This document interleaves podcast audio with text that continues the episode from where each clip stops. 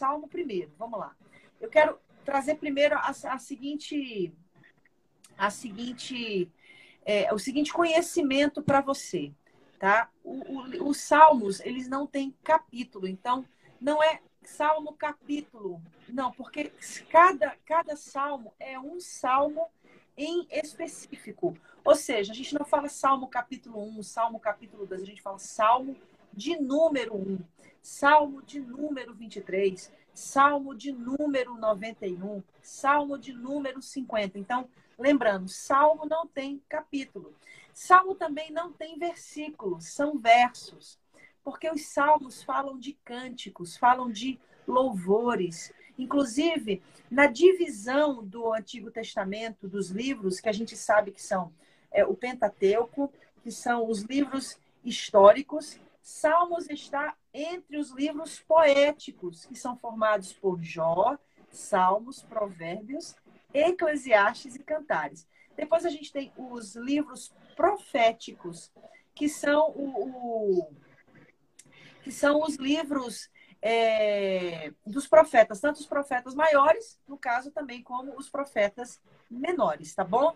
Então a gente conhece essa divisão aí do, do Antigo Testamento. Então, Salmos está no meio dos livros poéticos. Então, lembrando, toda vez que você for falar de Salmos, não fala Salmo capítulo 1, não. Salmo de número 1, verso 1, verso 2, verso 5, verso 6 e por aí vai, tá bom? Então, vamos lá. Eu vou ler aqui Salmo primeiro na Bíblia da linguagem de hoje, tá bom? Diz assim a palavra. A verdadeira felicidade. Esse é o título do Salmo de número 1. Na Bíblia, na linguagem mais conhecida, diz a felicidade dos justos e o castigo dos ímpios. Então vamos ler o que diz o Salmo. Felizes são aqueles que não se deixam levar pelos conselhos dos maus, que não seguem o exemplo dos que não querem saber de Deus, e que não se juntam com os que zombam de tudo que é sagrado pelo contrário, o prazer deles está na lei do Senhor. E nessa lei, eles meditam dia e noite.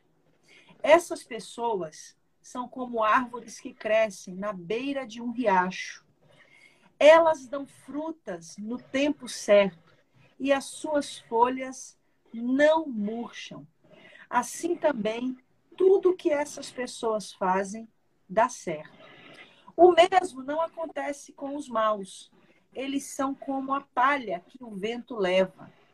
No dia do juízo, eles serão condenados e ficarão separados dos que obedecem a Deus, pois o Senhor dirige e abençoa a vida daqueles que lhe obedecem. Porém, o fim dos maus são a desgraça e a morte. O que, que o Senhor quer falar conosco neste primeiro dia que nós iniciamos a nossa série de ministrações nos livros de Salmos, nos Salmos? O que, que o Senhor quer trazer ao nosso coração? O tema da mensagem que Deus trouxe para mim e para eu compartilhar com você hoje é o seguinte: os dois caminhos, os dois destinos. Nós sabemos que tudo na nossa vida parte de um princípio chamado escolha. Deus nos deu o livre-arbítrio, que é a liberdade de escolhermos. É óbvio que a palavra de Deus diz que é do agrado de Deus que todo homem se salve e venha ao pleno conhecimento da verdade. Ou seja, é da vontade de Deus que todos os homens escolham o caminho da salvação. Jesus fala em Mateus capítulo 7, versículo 13 e 14, dizendo: Entrai pela porta estreita, porque larga é a porta e apertado o caminho que conduz à salvação, e muitos, e poucos são os que entram por ela. Mas é, largo é o caminho que leva à perdição, e muitos são os que vão por ela. Ou seja, a palavra de Deus ela é enfática em nos revelar que existem dois caminhos diante de nós: o caminho que leva à salvação e o caminho que leva à perdição. O caminho que leva à vida e o caminho que leva a morte. Ora, nós sabemos, Jesus nos disse, João 14, 6, eu sou o caminho, a verdade e a vida. Ninguém vem ao Pai se não for por mim. Dentro desta precisão de direcionamento, aonde o Senhor nos diz que Ele é o caminho, eu preciso entender que nenhum outro caminho que eu possa seguir, acreditando que aquele caminho vai me levar a Deus, que não seja através de Jesus, de fato é um atalho. E todo atalho nos conduz a um destino inesperado. Quando você coloca um endereço no Google Maps ou no Waze, o que, que você espera para chegar até aquele destino que você deseja ir? Que o Waze te conduza por caminhos ou que o Google Maps te conduza por caminhos que vão te levar àquele destino. Então, se Jesus está me dizendo que ele é o único caminho que leva a Deus, como eu posso esperar que através de outro caminho eu chegue no destino da eternidade com Deus? É incoerente, é tolo, é imprudente, denota unicamente uma falta de sabedoria e de racionalidade. Quando não, o Senhor diz: errais por não conhecer as Escrituras, porque são elas que de mim testificam, e nelas vocês cuidam em ter a vida eterna. Então eu sei que existem muitas pessoas que estão seguindo por caminhos que acreditam que levam a Deus, mas estão enganados. Paulo nos diz em 2 Coríntios, capítulo 4, versículo 4, que o Deus deste século cegou o entendimento dos homens para que não lhes resplandeça a luz do evangelho do nosso Senhor Jesus Cristo. Então, existem aquelas pessoas que estão seguindo por atalhos, achando que estão seguindo por caminhos. Então, no primeiro, no primeiro dia da nossa campanha, no primeiro dia da nossa maratona no livro de Salmos, o Senhor nos chama a atenção para nós voltarmos à única verdade, que é Ele, ao único caminho, ao único que pode nos dar vida e vida em abundância.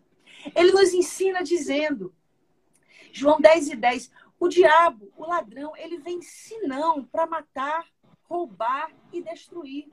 Mas eu vim para vos dar vida e vida em abundância. Por que, que existem tantas pessoas que não conhecem essa vida em abundância? É porque não percorrem esse caminho, que não é um substantivo, mas que é uma pessoa. Este caminho é Cristo. E é através dele que nós vamos nos encontrar com Deus. É através dele que nós vamos desenvolver um verdadeiro e genuíno relacionamento com Deus.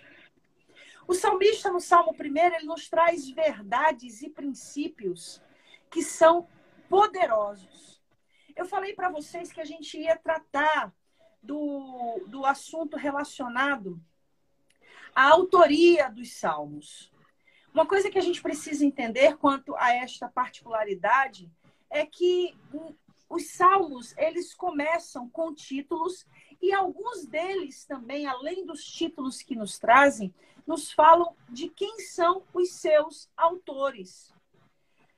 Muitas vezes, óbvio, se a gente depender somente desses títulos, a gente vai obter os seguintes quadros. A gente vai descobrir quais são os salmos que foram escritos por Davi, segundo esses títulos e essas definições de autores, a gente tem então aí aproximadamente 74 salmos que são atribuídos a Davi.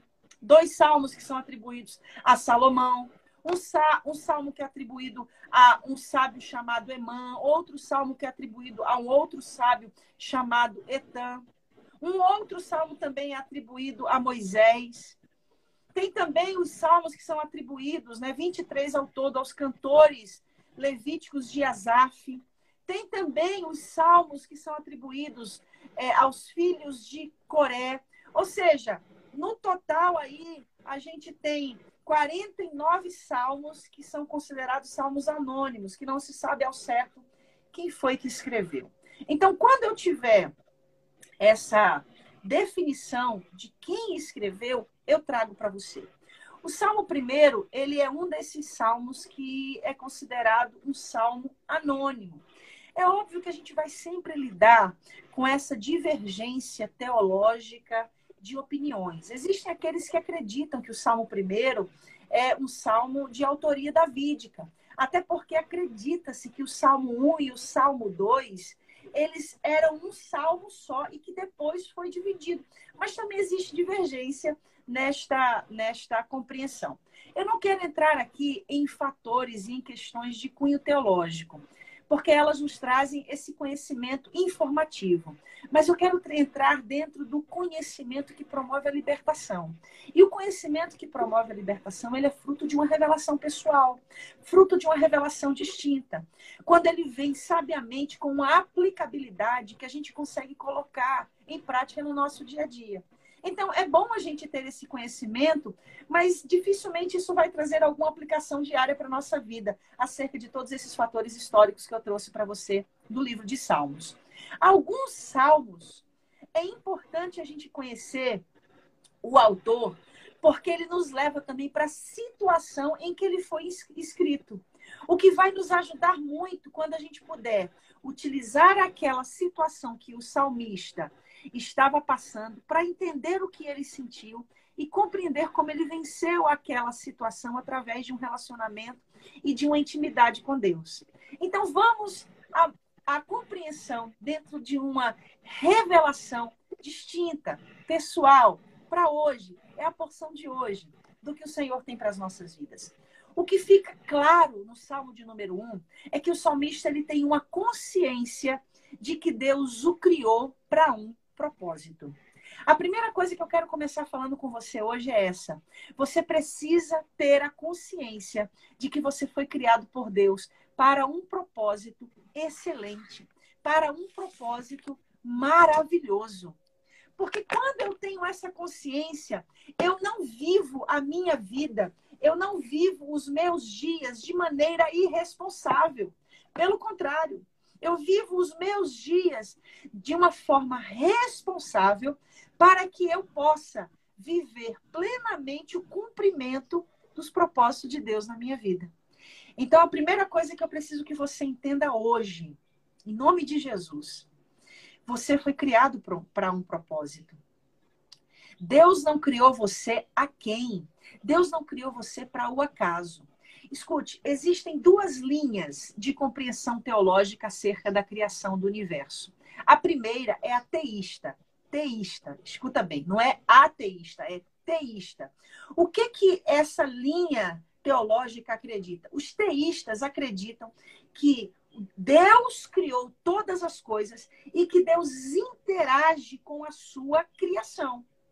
Os deístas, eles acreditam que, um, que que Deus, que o Ser Supremo, criou todas as coisas, mas lançou a sua criação à própria sorte, ou seja, ele só observa, ele não interage com a sua criação. Então, eu nem preciso dizer que linha que eu sou, né? Nós cremos que o Criador criou todas as coisas e ele está conosco, interagindo conosco. O escritor de Eclesiastes tinha esta mesma compreensão, porque ele diz que antes de nós nascermos, todas as coisas a nosso respeito já haviam sido escritas. Então, vamos entender uma coisa aqui muito importante. Quando o, o escritor de Eclesiastes diz isso, ele não está dizendo que Deus escreveu ao nosso respeito, por exemplo, se a gente vai ser salvo ou se a gente vai ser filho da perdição. Eu não estou entrando aqui numa questão é, de predestinação. Eu estou entrando aqui numa questão de um propósito antecipadamente escrito ao meu respeito antes de eu nascer. Então preste atenção para você entender essa linha de compreensão que o Espírito de Deus trouxe ao meu coração. Então, quando o escritor de Eclesiastes diz que todas as coisas a nosso respeito foram escritas antes de nós nascermos, ele está trazendo a revelação ao nosso coração que todos que foram criados foram criados tendo anteriormente um propósito determinado ao seu respeito. Presta atenção, porque isso é vida para você.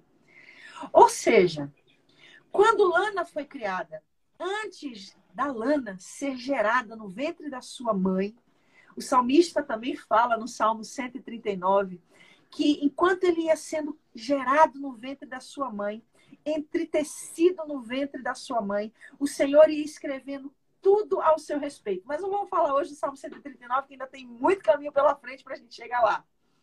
Mas o que o escritor de Eclesiastes está querendo nos dizer é que Lana foi criada, mas antes da Lana ser criada, Deus já designou um propósito para Lana.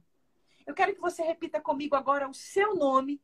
E quando você disser o seu nome, eu vou falar o meu nome. Você vai repetir comigo a frase que eu disser, tá bom? Deus, obrigada, porque eu sei que quando eu, Lana, nasci, eu nasci já com um propósito escrito por ti ao meu respeito. Você pode dar um glória a Deus por isso? Ou seja, não, Deus não criou você e te lançou a sorte. Não. O salmista, inclusive, em um dos salmos, diz que ele é a nossa sorte. Por quê? Porque é ele quem determina o nosso destino. Mas essa determinação, ela precisa ser compreendida, inclusive o salmista no Salmo 1 nos revela isto, de que se eu entendo que Deus tem um propósito para minha vida, eu preciso me dispor a andar segundo os seus mandamentos, segundo os seus princípios, para que eu seja projetado para o propósito que Deus tem para minha vida. Uma vez eu ouvi a pastora Adriana falar sobre propósito e eu nunca mais esqueci o que ela falou sobre propósito. Para mim, foi a melhor definição de propósito que existe, porque responde a muitos questionamentos. Preste atenção.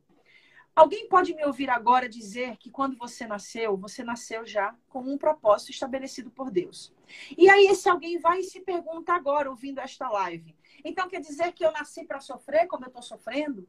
Então quer dizer que eu nasci para passar por tudo isso que eu estou passando? Então quer dizer que eu nasci para viver essa vida medíocre que eu estou vivendo? Espera. Eu vou te falar o que é propósito, segundo a visão da pastora Adriana, e que eu concordo 100%, 100%. A definição de propósito, segundo ela, é a seguinte: propósito é tudo aquilo que Deus escreveu que ele deseja que se realize ao seu respeito. Ou seja, eu fui criada e quando Deus me criou, ele designou para mim um propósito. Ou seja, ele disse: Lana, é isso aqui que eu desejo para a sua vida. Oh, aleluia. É por isso que Paulo diz em Romanos 12, 2 que a vontade dele é boa, perfeita e agradável, porque é óbvio que o propósito dele para a nossa vida vai ser bom, vai ser perfeito e agradável. A questão é, na minha libertariedade, e essa questão de livre-arbítrio é discussão para muita gente, né? Porque fica aquela pergunta: se existe o livre-arbítrio, onde estava o livre-arbítrio de Jonas quando ele não quis ir para Nínive e Deus o forçou a ir para Nínive. Isso demonstra exatamente essa questão teísta, de que Deus ele nos cria com um propósito. Nós temos o livre-arbítrio, mas não significa que ele vai intervir nas nossas decisões que vão nos causar danos e prejuízos. Deixa eu desenhar isso de uma forma bem simples. Eu tenho dois filhos, Samuel e Caleb. Então, digamos que eu chegue para eles e diga assim para eles: olha, é, vocês têm a liberdade de escolher o que vocês querem fazer. Mas eu vou ensinar a vocês qual é o caminho que vocês têm que tomar para que as coisas deem certo. Tá? Um exemplo. E aí eu percebo que eles planejam um exemplo. Entre eles dois, que eles são muito amiguinhos, olha, os dois, um encobre o outro.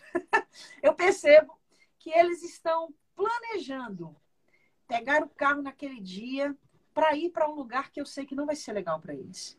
Eu sei que ali não vai ter com boas companhias. Eu sei que ali eles podem sofrer danos. O que, que eu vou fazer? Eu vou esconder a chave do carro. Eu interferi no livre-arbítrio deles? Não. Eles decidiram fazer, mesmo eu tendo dito para eles não fazerem. Mas se eu posso evitar o dano na vida de quem eu amo, é óbvio que eu vou esconder a chave do carro. Deus ama tanto a Jonas e amava tanto, tanto a, os moradores de Nínive que Deus escondeu a chave do carro de Jonas. Entendeu? Não é que Deus interfere no nosso livre-arbítrio, mas ele nos salva das nossas escolhas erradas. Teve uma filha, a Elis, que no dia que eu preguei sobre Jonas, eu tive uma, uma ministração aqui, né? Quando eu falei do pé de, de zimbro e do pé de abobe, aboboreira. E aí depois ela me mandou uma mensagem. Então, se existe livre-arbítrio, onde estava o livre-arbítrio de Jonas? Eu falei, boa pergunta, mas depois eu prego sobre isso. Então, paguei a promessa, viu, Elis?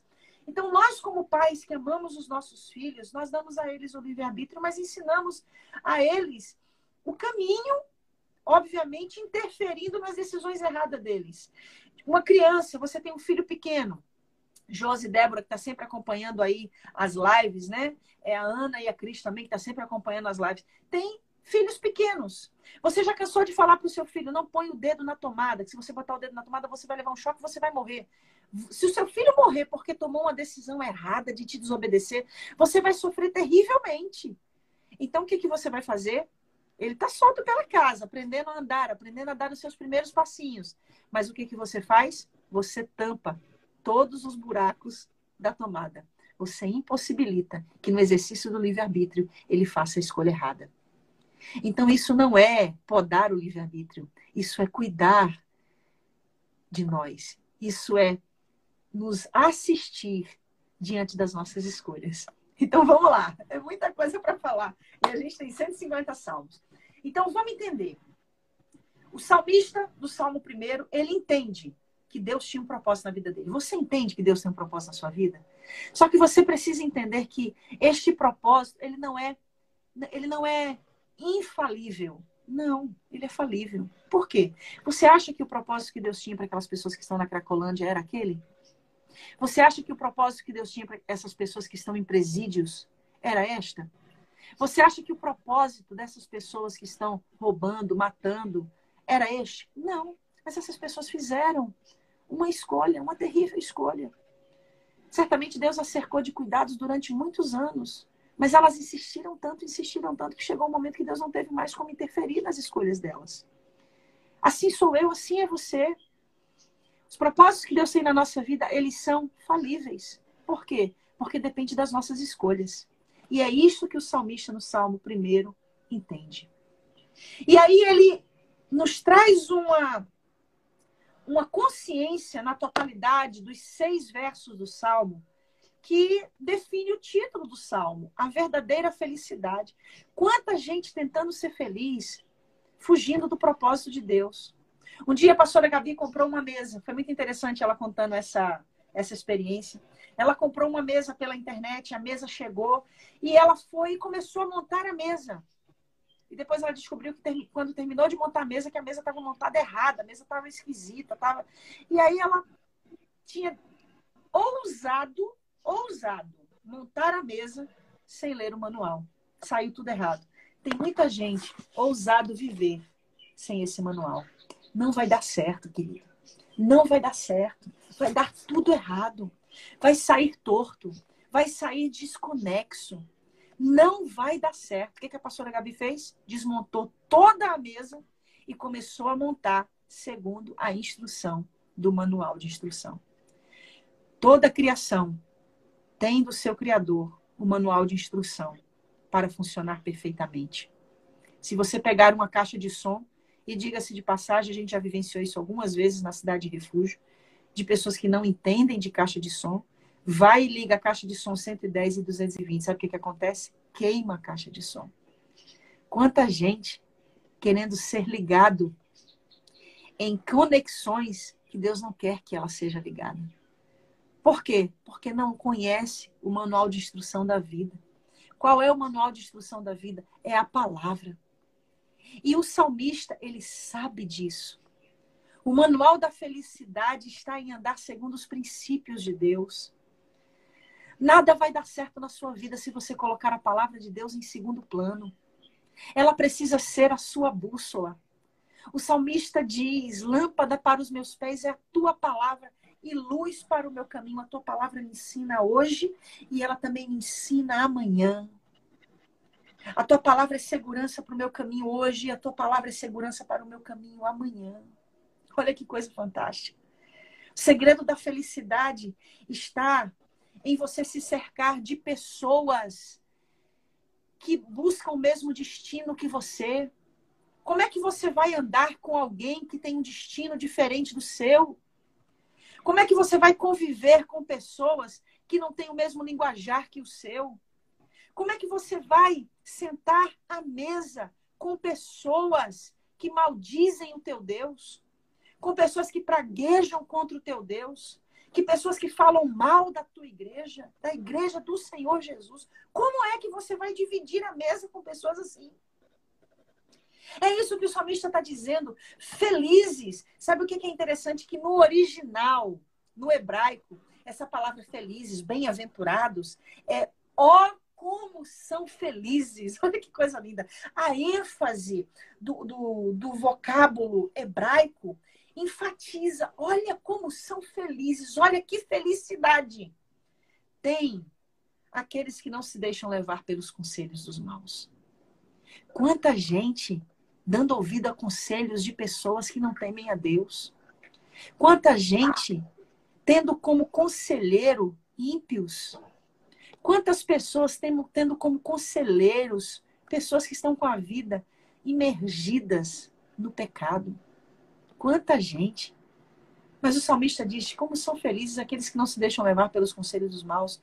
E ele continua: que não seguem o exemplo dos que não querem saber de Deus. Quem são suas referências, queridos? Quem são suas referências? Nós vivemos em uma época onde as pessoas têm uma dificuldade tão grande de estabelecer referências em Deus. Mas não é porque falta homens e mulheres de Deus. É porque a mesma referência que aquele homem, aquela mulher de Deus tem para ele, aquele cantor imoral também tem, aquela cantora imoral também tem, aquela pessoa promíscua também tem. Em nome de Jesus. Quem são as suas referências? Seja um homem ou uma mulher que tem referências santas, de santos homens de Deus, de santas mulheres de Deus.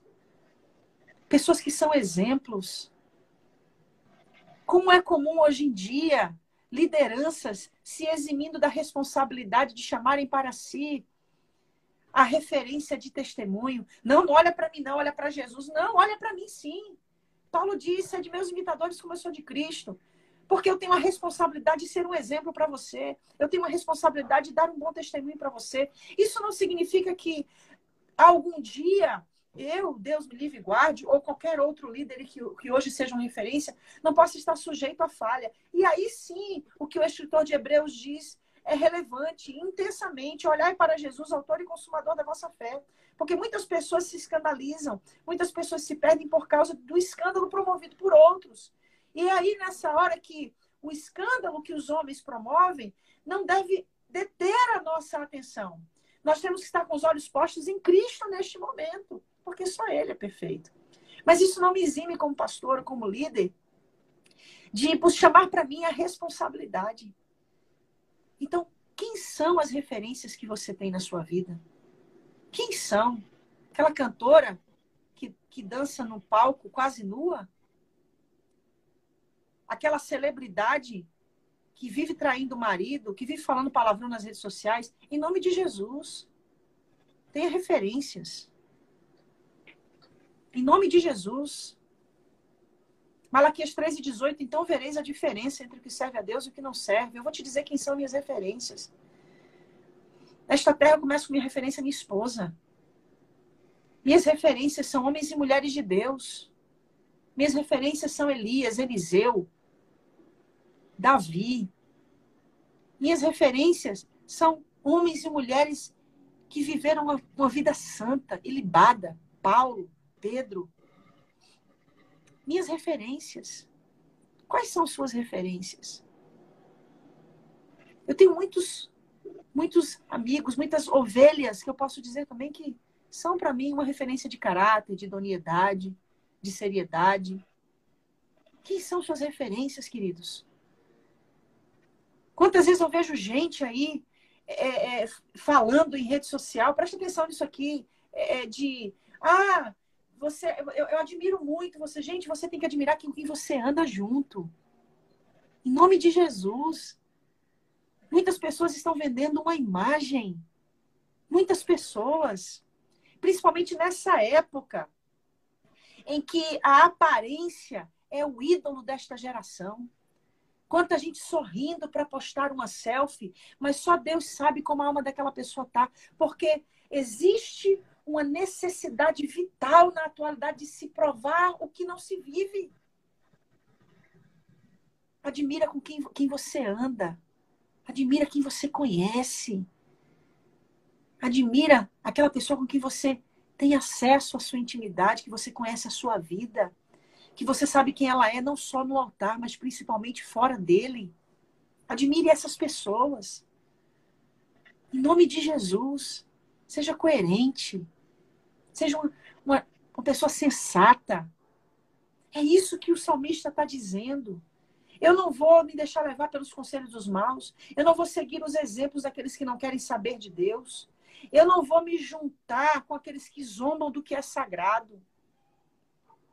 Gente que, que convive com pessoas que falam contra a palavra de Deus, falam contra Deus, falam contra a obra de Deus. O salmista está dizendo: Eu sei qual é o propósito que Deus tem na minha vida. Eu vou andar com pessoas que me conduzam ao propósito do que Deus tem para mim. Não tem ditado que diz: Me diz com quem tu andas e eu te direi de quem tu és? Gente, isso é muito sério. Por quê? Porque as minhas companhias definem o meu, meu caráter. As pessoas com quem eu ando influenciam no meu caráter. Com quem você tem andado? Com quem você tem andado? A palavra também diz que as más companhias corrompem os bons costumes. Com quem você tem andado? Porque se você realmente conhecer qual é o propósito de Deus na sua vida, você vai fazer como o salmista fez. Você só vai andar com pessoas que te conduzem ao propósito que Deus tem para você. Vamos concluir? Pelo contrário, o prazer deles está na lei do Senhor. Nessa lei eles meditam dia e noite a palavra, essa bússola. Não se canse de ler a palavra. Não se canse. Não se canse de meditar na palavra. Ele continua: essas pessoas são como árvores que crescem à beira de um riacho. Ele não está falando de árvores selvagens. Ele está falando de árvores que têm uma propriedade. Você não é uma árvore selvagem que nasce em qualquer lugar. Você é uma árvore do Senhor. Você tem dono. Você tem propriedade. Escuta isso. Aqueles que conhecem os propósitos de Deus na sua vida. Aqueles que não andam segundo o conselho dos maus, aqueles que não seguem o exemplo dos que não querem saber de Deus, aqueles que não se juntam com aqueles que zombam do que é sagrado, estes serão aqueles que têm prazer na lei do Senhor e por causa disso serão plantados em lugares estratégicos. Deus planta homens e mulheres que selecionam suas amizades, que, se, que selecionam seus relacionamentos em lugares estratégicos. Deus os planta em lugares estratégicos. E olha o que, que é mais fantástico. A palavra de Deus ela é muito enfática quando ela nos fala acerca dessa questão de nós sermos plantados. Presta atenção, porque isso é muito sério. Isso é muito sério. Jesus diz: toda planta que meu Pai Celestial não plantou será arrancada. Existem muitas pessoas que estão vivendo situações de, de imputação das suas vidas, de amputação das suas vidas. Essa é a palavra, amplo. Estão vendo situações da sua vida sendo amputadas porque não foi Deus quem estabeleceu. Toda árvore que Deus não planta é toda árvore que Deus arranca. Você tem sido plantado por Deus? Você tem sido plantado pelo Senhor? Olha que coisa linda. Não para por aí. Deixa eu ler aqui, ó. Pois será como a árvore plantada junto ao ribeiro de águas, a qual dá seu fruto na estação própria e cuja, cuja folhas não caem, e tudo quanto fizer prosperará. Essas pessoas são como árvores que crescem na beira de um riacho. Elas dão frutas no tempo certo e as suas folhas não murcham. Assim também tudo que essas pessoas fazem dá certo. Por que, que o salmista está falando dessa folhagem, dessas folhas que não murcham? Perceba que na ordem do versículo ele fala primeiro do fruto. Ele fala primeiro do fruto. Preste atenção aqui. Preste atenção. Elas dão frutas no tempo certo e as suas folhas não murcham. A folhagem é o que define a imagem da, da planta. Mas os frutos é que definem se a planta é estéril ou se a planta é fértil. Existe muita planta que só tem folhagem, que só tem aparência, mas que não tem fruto. Isso é sério. Sabe por quê? Porque quando Jesus amaldiçoou a figueira, ela tinha folhas, mas ela não tinha frutos. Isso é muito sério. Principalmente no quesito da figueira, sabe por quê? Porque a figueira, quando dá folhas, significa que ela já tem frutos. Aquela figueira queria passar uma imagem de que tinha para oferecer aquilo que de fato não tinha. Lembra do contexto? Jesus estava com fome. E ele foi até aquela figueira porque, vendo que ela tinha folhas, procurou seus frutos, mas quando chegou lá, ela só tinha folhas. Ela só tinha aparência. Ela só tinha imagem, ela não tinha nada na sua essência. Somente isso. Mas o salmista está falando do homem que tem prazer na lei do Senhor, que escolhe as suas companhias, porque entende que as companhias com que andam vão lhe projetar para o propósito para o que foi criado, ou vão lhe atrapalhar, não vão lhe deixar chegar lá. Este homem tem folhas, tem aparência, mas, sobretudo, tem frutos, tem essência. Que coisa linda. Me... E, e, aí ele fala assim: ó, assim também tudo que essa pessoa faz dá certo. Deixa eu te dizer uma coisa. Se existe uma certeza que o justo tem, justificado pelo justo maior, que é Cristo, e pela disposição de levar uma vida segundo os seus princípios e no temor da sua palavra, é que tudo que ele faz dá certo. Porque até quando dá errado, tá dando certo. Como assim, pastora? Quando você anda segundo a vontade de Deus, querido, até quando dá errado, tá dando certo. Por quê? Porque muitas vezes deu errado, porque Deus está te dando um livramento. Muitas vezes deu errado, porque Deus está enxergando lá na frente. Lembra que eu falei algumas lives atrás? Nós estamos no Cronos, tempo passado, presente e futuro. Deus está no Kairos. Deus enxerga tudo de uma vez só. Então Deus vê o seu hoje enxergando o teu amanhã. Existe hoje coisas que não vão dar certo porque Deus está enxergando o malefício que elas serão amanhã para você. A porta que Deus abre para você hoje é porque Ele está enxergando que ela é bênção para você amanhã. E a porta que Ele fecha é porque Ele está enxergando que isso pode ser maldição para você. Então, o justo, aquele que anda na presença de Deus, tudo que ele faz dá certo, até quando dá errado. Por quê? Porque todas as coisas cooperam juntamente para o bem daqueles que amam a Deus. Aleluia! Glória a Deus! E Paulo não para por aí, olha. Na continuidade dessa passagem, deixa eu ler aqui Romanos 8. Paulo nos traz uma revelação fantástica Olha só o que, que ele fala. Ele diz assim, ó. Diante de tudo isso, versículo 31. Podemos dizer, se Deus está do nosso lado, quem poderá nos vencer? Ninguém. E aí ele fala, fala porque ele mesmo, porque ele nem mesmo deixou de entregar o seu próprio filho, mas ofereceu por todos nós. Se ele nos deu o seu filho, será que não nos dará também todas as coisas? Ou seja, Paulo está dizendo todas as coisas cooperam para o bem dos que amam a Deus e todas as coisas que nós precisamos, Ele nos dará, mesmo que a gente não compreenda naquele momento o que está acontecendo.